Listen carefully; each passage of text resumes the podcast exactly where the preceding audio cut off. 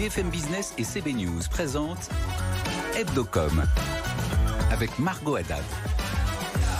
Bonjour à tous, bienvenue sur Hebdocom. Au sommaire de cette émission, l'INA se modernise et devient un média digital. Le service emblématique des archives va encore plus loin avec euh, la nouvelle émission politique de Patrick Cohen, ADN. Et pour en parler, nous serons en plateau avec le directeur éditorial de l'INA, Antoine Baillet. Et pour comprendre l'impact des jeunes votants sur l'image des candidats à la présidentielle, on parlera podcast avec Julia Layani et Elise Godfarb. C'est parti, Hebdocom, c'est maintenant. Hebdocom sur BFM Business. Et pour commencer cette émission, je suis entourée de mes deux chroniqueurs. Frédéric Roy, bonjour. Bonjour Margot. Rédacteur en chef de CB News et Eric Zion-Jaoui. Vous êtes le fondateur de Zion Say. Bonjour. Bonjour Margot. Alors aujourd'hui, on reçoit Lina. Ça représente quoi, Lina, pour vous? Ben, Ça représente euh, pour moi à la base l'histoire, des belles images euh, en noir et blanc, mais je crois que ça a un peu changé, donc on va en causer. Quoi. Et vous, Eric bah, Écoute, je crois que Lina, c'est devenu l'inattendu aujourd'hui pour moi. Ah, pas Parce que vu ce que ça devient, c'est comme ça. Allez, on passe tout de suite au Focuscom. BFM Business, Hebdocom, le Focuscom. Bonjour Antoine Baillet. Bonjour Margot. Vous êtes le directeur éditorial de l'INA. Alors, pour rappel sur les chiffres, l'INA, c'est 1,177 milliards de vidéos vues, toutes plateformes confondues, et 5,2 millions d'utilisateurs. Dites-moi, comment on, fait de l'INA, ce, vieux dinosaure, quelque chose de moderne, Antoine? Eh ben, on s'intéresse aux usages. Euh, en fait, l'INA, parmi les autres chiffres, je vais essayer de pas assommer de chiffres, mais on a 22 millions d'heures qui sont numérisées, indexées, qui sont disponibles euh, chez nous et euh, qui ont été numérisées très tôt. Donc on n'est plus du tout sur les, les vieux matériaux. Il en reste évidemment, mais euh, il, il, en reste évidemment, mais aujourd'hui tout ça a été numérisé. C'était quelque chose de très volontariste qui a été fait au début des années 2000. Aujourd'hui, notre question c'est qu'est-ce qu'on fait de ces millions d'heures en stock? Et bah, l'une des choses, l'une de nos activités aujourd'hui, c'est de les diffuser directement au grand public sur euh, tous les médias possibles et imaginables. On fait euh, du YouTube, on fait de l'Instagram, on fait une plateforme de SVOD qui est, qui est payante euh, également. On, en parlera tout à l'heure, oui. Exactement. Et donc ça, on le fait en se posant la question de qu'est-ce qu'on a à transmettre, comment on peut contextualiser ce qui se passe aujourd'hui via le recours aux, matériaux d'archives. Frédéric Et alors votre public, c'est qui? C'est des, vieux nostalgiques ou des jeunes, euh, on a, jeunes curieux? On a les, deux? deux publics. On a sur toutes nos plateformes des personnes qui vont venir revoir un programme euh, qu'ils ont déjà euh, vu une fois et dont ils se disent bah tiens euh, voilà. Et donc ce public là c'est un public qui ressemble à celui par exemple d'une d'une bibliothèque on va dire. Il cherche une référence à nous de faire en sorte qu'il qu'il la trouve autant que possible. Et après ça on a aussi tout un défi à faire auprès de publics beaucoup plus jeunes à qui justement on va chercher à faire découvrir des contenus sans même qu'ils se rendent compte que c'est une forcément une, une archive ce terme même d'archive aujourd'hui dans euh, le monde numérique ne veut plus forcément dire grand-chose. À l'ère numérique, est-ce que la notion d'archive, ça va pas devenir forcément euh, obsolète? Alors, je vais prendre un exemple très bête, mais aujourd'hui, une série euh, Netflix comme Breaking Bad, elle est terminée. C'est quoi? Bah, c'est devenu une archive. Vous n'en avez peut-être pas cette impression-là, mais c'est ça aujourd'hui une archive.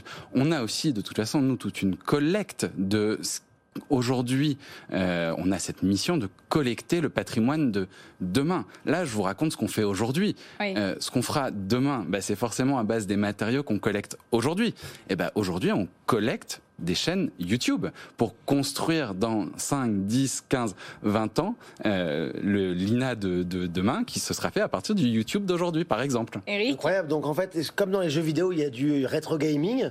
Est-ce qu'on arrive au retour des vidéos rétro ou du, je sais pas comment dire, mais alors, on, sur le rétro, on arrive vite à quelque chose euh, en termes de, de, valeur qui pourrait être la question de la, de la nostalgie. Mhm. Euh, nous, aujourd'hui, dans toutes les actions éditoriales qu'on fait, euh, c'est quelque chose dont on essaie de se qu'on traite avec prudence, parce que en fait, on se pose deux questions et on cherche à faire deux choses avec toutes nos actions éditoriales. C'est montrer des permanence avec le passé et à certains moments aussi montrer du bah non en fait euh, ce passé qu'on a fantasmé bah il n'était pas tout à fait comme ça. Euh, et donc c'est pour ça qu'on fait très attention avec ce sentiment euh, qu'est la nostalgie. Oui c'est quelque chose qu'on peut venir qui, peut être associé à l'INA et notre travail c'est de faire en sorte de, de, déconstruire un peu les, les, préjugés sur cette question de la nostalgie vous avez une plateforme donc de SVOD dont on a parlé au début de cette émission qui s'appelle Madeleine. Est-ce que vous pouvez nous expliquer un petit peu comment ça fonctionne? Qu'est-ce qu'on peut y trouver euh, par rapport à d'autres plateformes euh, SVOD euh, sur le net? Eh ben Nous, Madeleine, c'est une plateforme de SVOD donc par abonnement. Ça veut dire qu'on demande à l'utilisateur de payer un prix modique qui est 2,99 euros euh, par mois. Cherchez pas, il n'y a pas, il a pas moins cher sur le marché et l'utilisateur va trouver environ 13 000 contenus qui vont être des contenus en intégralité. Euh, sur les réseaux sociaux, nos utilisateurs vont trouver des extraits, du cours, du, de la réaction à de l'actu. Sur Madeleine, c'est la profondeur. Mais c'est et on va trouver ou c'est raconté? Ce sont des contenus bruts et donc vous allez y trouver des séries, euh, les grandes séries de euh, de, de, de l'ORTF euh, notamment, de Vidoc, euh, des séries des séries comme ça. Vous allez trouver des documentaires. Vous allez trouver aussi des pièces, des captations. On voit derrière nous ça. Il y a des captations de théâtre. vous allez et là-dessus vous allez trouver aussi bien des pièces de la comédie française que de, euh, du théâtre de boulevard dans, au théâtre ce soir. Vous allez trouver Potiche, absolument. Et on, fait, et on va avoir les deux. On va aller aussi bien sur de la comédie française que sur du au théâtre ce soir. Et du coup, qu'est-ce qui marche le mieux dans vos contenus? Qu'est-ce que vous, j'imagine que vous analysez euh, la, la, la conso de, de, voilà des, des euh, c'est quoi qui marche le mieux? Alors si on se parle de si on se parle de Madeleine, c'est clairement la série euh, ouais. dans la, la, série et la fiction. la fiction. que ce soit des unitaires, que ce soit de euh, que ce soit de la de la, bon, là c'est des nostalgiques, on peut le dire. Euh, notre travail, c'est de faire en sorte que quelqu'un regarde aujourd'hui euh, Arsène Lupin sans forcément se dire qu'il regarde une, une, archive. Alors bon, c'est un Arsène Lupin de décrière, etc. Mais qu'il retrouve peut-être quelque chose d'original de la de l'œuvre originale. Vous travaillez sur l'image pour qu'elle devienne plus moderne? On restaure. Et ouais, vous restaurez comme un tableau. Exactement. Et on décide de restauration euh, au fur et à mesure en fonction des ambitions euh, éditoriales qu'on va euh, qu'on va se qu'on va se fixer. Eric Non, non, moi je voulais dire que vu ce qui se passe en ce moment avec les interdictions, les... c'est au final une plateforme qui reste libre, puisque euh, tout ce qu'on voit, c'est des choses du passé. Moi, pour revoir beaucoup d'émissions à l'ancienne, on était on a, sacrément libre. On, on, a un sujet, euh, ce qui va vous faire rire, mais euh, ce sont les, la représentation des corps, par exemple, qui était beaucoup sûr. plus libre par le passé qu'aujourd'hui. Des animaux, nous, plein de choses. Euh, ou de la nudité, tout simplement. On doit de temps en temps flouter des ah oui. corps dénudés. Euh, parce que quand on diffuse une archive sur euh, une plateforme comme YouTube ou comme Instagram, la nudité, c'est quelque chose qui aujourd'hui, en 2022, est compliqué, alors que dans les archives, eh ben, on n'avait pas tout à fait le même euh, rapport au, au corps. Ça, c'est marrant euh, comme, comme, comme, comme, évolution, euh, comme évolution. Comment vous faites pour euh, faire évoluer cette stratégie éditoriale? Parce que bon, on pensait à l'INA, c'était les archives que vous revendez aux chaînes de télévision. Mm. Qu'est-ce qui a évolué justement bah, La première chose qui a évolué, c'est la place de l'utilisateur. Euh, on continue évidemment notre rapport avec euh, les chaînes de télévision. C'est une de nos missions. Euh, c'est une de nos missions. C'est une de nos sources de revenus également. Aujourd'hui, on diversifie cela en s'adressant directement à l'utilisateur final. On est passé, bon, allez, on est dans un dans un mag un peu spécialisé, donc je peux le dire, on est passé de euh, B2B uniquement à du B2B toujours et du B2C. Autrement dit, on s'adresse à l'utilisateur final. Ça, c'est la révolution numérique, Alina, qui l'a permis. C'est quelque chose qui date de 2006 et c'est le premier site internet de l'INA qui très vite a fait mouche en fait. Il y a eu cette envie euh, là. Et c'est ça qui guide. C'est la question de se dire, ok, euh, où sont aujourd'hui les audiences? Qu'est-ce qu'on peut leur raconter? Comment on peut leur donner de la profondeur euh, à partir de nos contenus? Et vous êtes producteur aussi, c'est ça? Ça, c'est une activité un peu moins connue euh, Absolument. de l'INA. Ça on, consiste en quoi? eh ben, On va produire du documentaire. On va produire du documentaire pour euh, des chaînes historiques. Euh, par exemple, là, on a diffusé un, un, un 6 fois 52 minutes qui s'appelle En guerre pour l'Algérie et qui a la particularité de faire témoigner 70 survivants de la guerre d'Algérie de tous côtés, qui a été diffusé au moment de, des 60 ans de la guerre d'Algérie sur, sur, sur Arte, sur la chaîne Arte. On on produit également des documentaires pour la chaîne de télévision RMC Découverte mm. autour de l'histoire de châteaux, forts, autour de l'Égypte. On va faire ce qui s'appelle du factual entertainment. Et donc, c'est un genre aussi qu'on développe, qu'on cultive. Et cette activité, effectivement, qui peut être celle d'une boîte de production, eh ben, on la développe avec au cœur la question des, des patrimoines. notre travail n'est pas de faire la même chose qu'une boîte de prod classique, mm. euh, c'est vraiment d'y ajouter cette touche de euh, spécialiste du patrimoine. Et puis, il y a euh, cette émission de Patrick Cohen qui a vu le jour récemment. On, est tout de même un peu saturé sur les émissions politiques. Pourquoi avoir... On a, donc, on a effectivement lancé le 18 mars une série d'interviews de tous les candidats à l'élection présidentielle qui s'appelle ADN, qui est diffusée exclusivement en numérique sur nos supports. On en est à ce stade à, je crois, 6 ou 7 millions de vues sur euh, l'ensemble des candidats dont on a diffusé euh, euh, l'interview. Ça dure 45 minutes. Et en fait, notre, notre idée de départ, c'était de faire quelque chose de différent. On n'est pas une interview classique, on est une interview où on va confronter chaque candidat, on le plonge dans un bain d'archives qui lui permet de se raconter, euh, d'être confronté également à, à, des images de son passé. Le béaba du journalisme. Absolument. Est-ce que vous allez continuer ce, ce principe après les présidentielles? On y réfléchit. Euh, on est en train de, on est, on est complètement en train d'y réfléchir. Nous, c'était un, vraiment, c'était une ambition de. Bah, en fait, euh, de toute façon, à partir du moment où l'actualité guide nos productions, euh, c'est ça qui compte de notre côté. Et donc, évidemment, on va se poser cette question-là de, continuer ce dispositif-là par la suite. c'était de notre côté, ouais, un acte très fort. Merci beaucoup Antoine Baillet, c'était passionnant. Et puis on passe tout de suite à la chronique de Julien Casqui, TechCom. BFM Business, Hebdocom, TechCom. Bonjour Julien. Bonjour Margot. Alors cette semaine, vous nous alertez sur ces marques qui ne souhaitent plus financer la désinformation sur des sites internet litigieux. Et eh oui, 2,2 milliards d'euros, c'est le montant que versent chaque année au niveau mondial les marques à des sites complotistes ou liés à de la désinformation. En Europe, 407 millions d'euros. En France, 44 millions. Alors, on parle de publicité hein, sur des sites comme François, Réseau International ou encore Profession Gendarme, des sites qui sont régulièrement pointés du doigt pour diffuser de fausses informations. Hein. Ça a été le cas pendant le Covid et c'est aussi le cas maintenant pendant la guerre en Ukraine. Alors les marques, elles financent ces sites euh, eh bien, contre leur gré via des publicités en ligne. Pourquoi? Parce qu'elles achètent de la publicité en ligne euh, via de la publicité programmatique. C'est un système ultra complexe basé euh, sur un système d'enchères. Il est automatisé, géré par un algorithme et euh, les marques, elles achètent des milliers de publicités et finalement elles ne peuvent pas vraiment contrôler où vont leurs investissements publicitaires. Et les marques euh, prennent de plus en plus euh, conscience de ce phénomène, Julien? Et eh oui, il en va de leur réputation, notamment sur les réseaux sociaux. Certaines marques sont interpellées par les sleeping giants, les géants endormis en français. Ce sont des militants activistes qui mettent la pression aux marques pour qu'elles retirent leurs investissements publicitaires de ces sites. Ça a été le cas notamment avec Coca-Cola, Orange Bank ou encore Renault. Pour permettre de mieux contrôler leurs investissements euh, publicitaires, eh bien les marques peuvent fournir à leurs agences une liste de sites sur lesquels elles ne souhaitent pas que leur publicité figure. Et puis, il y a un autre outil à leur disposition. Il est français, il s'appelle le CID. Il a été développé par l'Union des marques. Hein. C'est le syndicat représentatif des annonceurs français. Et il permet d'apposer sur sa publicité un code barre avec un identifiant unique. Et donc, on peut mieux tracer la publicité en ligne.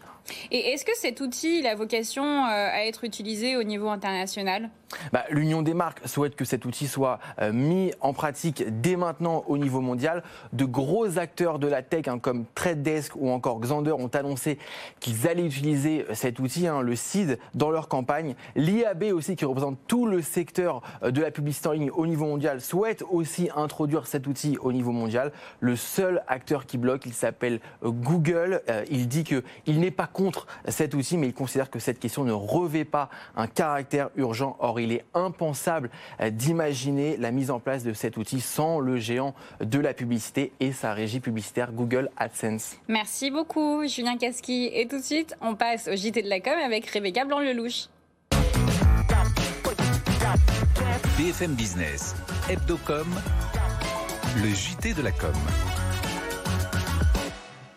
Bonjour à tous. Plus de 15 millions de téléspectateurs aux États-Unis devant les Oscars dimanche soir dernier. L'Académie avait besoin de redresser leur audience qui était en chute libre l'année dernière.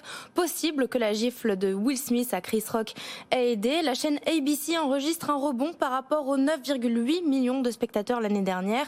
Niveau euh, historiquement bas, même si les 15,3 millions restent la deuxième plus mauvaise performance des Oscars depuis qu'ils sont retransmis en télé. Il faut se rappeler que la cérémonie avait enregistré 23,6 millions de spectateurs en 2020. Ces audiences sont sûrement mises à mal par les nouvelles habitudes de visionnage sur les réseaux sociaux. Et cette semaine, c'est France Parkinson avec TBWA Paris qui lance une campagne de mobilisation et d'appel aux dons pour la maladie de Parkinson. Très belle campagne où l'on voit une femme atteinte de maladie qui danse pour lutter euh, contre ces tremblements.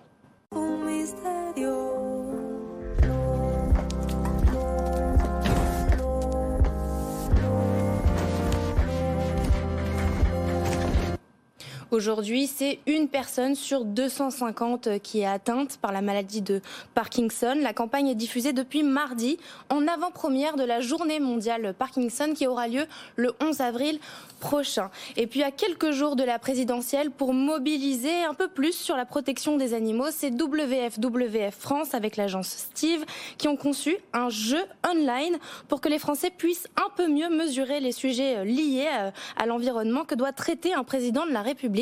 Et alors quand on lance ce jeu, on se retrouve avec l'interface d'un téléphone portable du président de la République. Donc on reçoit les notifications du président, ça peut être des SMS, des mails, euh, des notifications Instagram, l'AFP ou alors des conseils euh, des ministres. Et on doit prendre toute une série de décisions tout au long du mandat. Le jeu euh, dure 20 euh, minutes. Et puis on se finit euh, ce journal de la com avec nos amis les cookies qui passent en moyenne 12 fois par jour dans notre quotidien. C'est une étude réalisée par l'agence digitale de Publicis Razorfish. Elle s'appelle Les Français face aux cookies, les marques à l'ère du consentement et démontre principalement que la vie privée en ligne, la data privacy, est une priorité pour 93% des Français.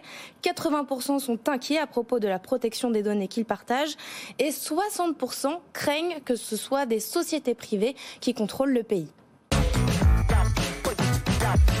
BFM Business, Hebdocom, décryptage.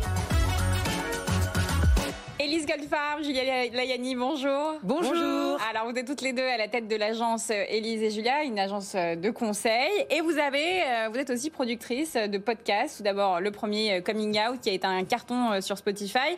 Et maintenant, le podcast Présidence Yel pour le pronom personnel non genré, c'est bien ça? Tout à fait. Alors, pourquoi vous avez lancé ces deux podcasts tout d'abord? Julia pourquoi on a lancé ces deux podcasts, Excellente question. Alors, c'est vrai que nous, euh, on a l'habitude de faire des projets qui partent de nos expériences personnelles. Euh, le premier, Coming Out, qui est un podcast qui interviewe des personnalités sur leur euh, identité, sur leur orientation sexuelle, part d'une histoire tout à fait personnelle, commune à toutes les deux. non, vraiment, on a vécu des premiers amours chaotiques et on s'est dit qu'il fallait des représentations plus qui nous représentaient mieux en fait, enfin, des gens qui nous représentaient mieux, des personnes LGBT. Et, donc on s'est lancé là-dedans, à interviewer ces gens-là. Alors, coming out, c'était pas assez pour faire entendre votre cause, pour que vous criez euh, aussi euh, présidentiel ben, Présidentiel, c'est complètement différent. En fait, on, regardait ce que faisaient les médias et on se disait, euh, pour la présidentielle, et on se disait, mais tout est un peu la même chose, tout le monde aborde un peu les mêmes sujets avec les candidats, des sujets qui nous ne nous touchent pas vraiment, même si ça nous touche. entendre parler 100 fois d'immigration, c'est bon, au bout d'un moment, on a compris. Et on se disait, mais quand il est question de violence faite aux femmes, quand il est question d'égalité salariale, quand il est question de PMA, euh, de droits des LGBT, ça dure même pas une minute, euh, voire zéro minute. Donc allons-y, faisons-le, proposons ça aux candidats, on va voir s'ils sont chauds. Et c'est vrai que ben on a proposé euh, aux, équipes des candidats et que tout le monde nous a dit oui. Donc Super, mais vous qui êtes dans le podcast, en fait, vous qui normalement êtes un peu tranchante, coupante. Euh, là, je vous ai senti, un peu en retrait. Est-ce que c'est voulu? Pourquoi? Racontez-nous. Il faut savoir. Voilà, il faut savoir que nous, on est très tranchante sur nos réseaux sociaux et quand on est en interview ou, dans l'instant. Mais quand on crée des formats, euh, notre but c'est vraiment de laisser la parole aux gens parce que on a un peu eu ce traumatisme euh, dans les médias d'assister à des combats entre journalistes et invités et ça nous intéressait pas. Nous, on veut savoir jusqu'où sont capables d'aller les gens. Donc quand on pose une question à un candidat, on n'a pas envie de lui couper la parole ou lui dire mais comment vous pouvez dire un truc pareil, même s'il est en train de nous dire que en tant que femme lesbienne, on ne pourra pas avoir d'enfant s'il est élu. Mais on a envie juste de savoir jusqu'où il peut aller dans sa sincérité. Mais surtout pour un, un tel un tel thème qui sont euh, donc les droits LGBT, les- la cause des femmes, les droits des femmes, ils auraient, je pense, jamais accepté si ils savaient qu'on allait être dans la revendication, dans euh, euh, voilà, dans, dans un un air un Sur- peu euh, ouais. Il y, a, il y a des thèmes qui sont moins connus d'eux. Enfin, je veux dire, vous sentez qu'il y a des décalages quand ils viennent chez vous. Euh, Ah bah, moi, j'ai un ressentiment que Julia partage aussi, je pense. Euh, ils n'ont pas vraiment révisé avant de venir. Ouais, c'est vrai. Ben, c'est assez dommage parce que beaucoup nous disaient Oh, je me rappelle pas si j'ai mis ça dans mon programme. Euh, Il y a eu beaucoup de je ne sais pas. oui. Euh, faut écouter vraiment Ce les est quand podcasts. même rare hein. chez un homme politique ou une femme politique. Oui, c'est ça. Mais là, vraiment, ça- on, on a senti que ces deux thèmes-là sont vraiment les grands oubliés de la campagne. Et ça s'est ressenti dans ce podcast-là. Justement, pour comprendre un peu ce nouveau podcast, on va regarder tout de suite un extrait euh, de la bande-annonce. Salut, c'est Elise Goldfarb et Julia Layani et vous écoutez notre podcast présidentiel. Ça fait plusieurs mois qu'on suit la campagne présidentielle et on a remarqué que quand le sujet des femmes et des LGBTQIA+ était évoqué dans les médias, ça ne durait pas plus d'une minute. Pourtant, nous, c'est des sujets qui nous semblent essentiels.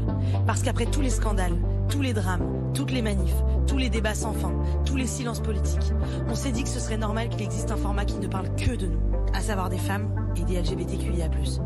On est donc allé chercher toutes les candidates et tous les candidats pour savoir ce qu'ils avaient à dire sur ces sujets. Alors évidemment, on n'est pas journaliste et encore moins journaliste politique. Notre démarche est simplement de créer un espace d'expression autour de ces sujets qui nous tiennent à cœur et de contribuer à ce qu'ils ne soient pas zappés de cette campagne. On espère que ce podcast vous aidera à faire un choix le 10 avril prochain. Bonne écoute Alors, Élise et Julia, vous êtes sur tous les médiums, euh, Insta, euh, sur, les, euh, sur les podcasts, dans la presse. C'est quoi, selon vous, le médium qui fait le plus bouger les choses?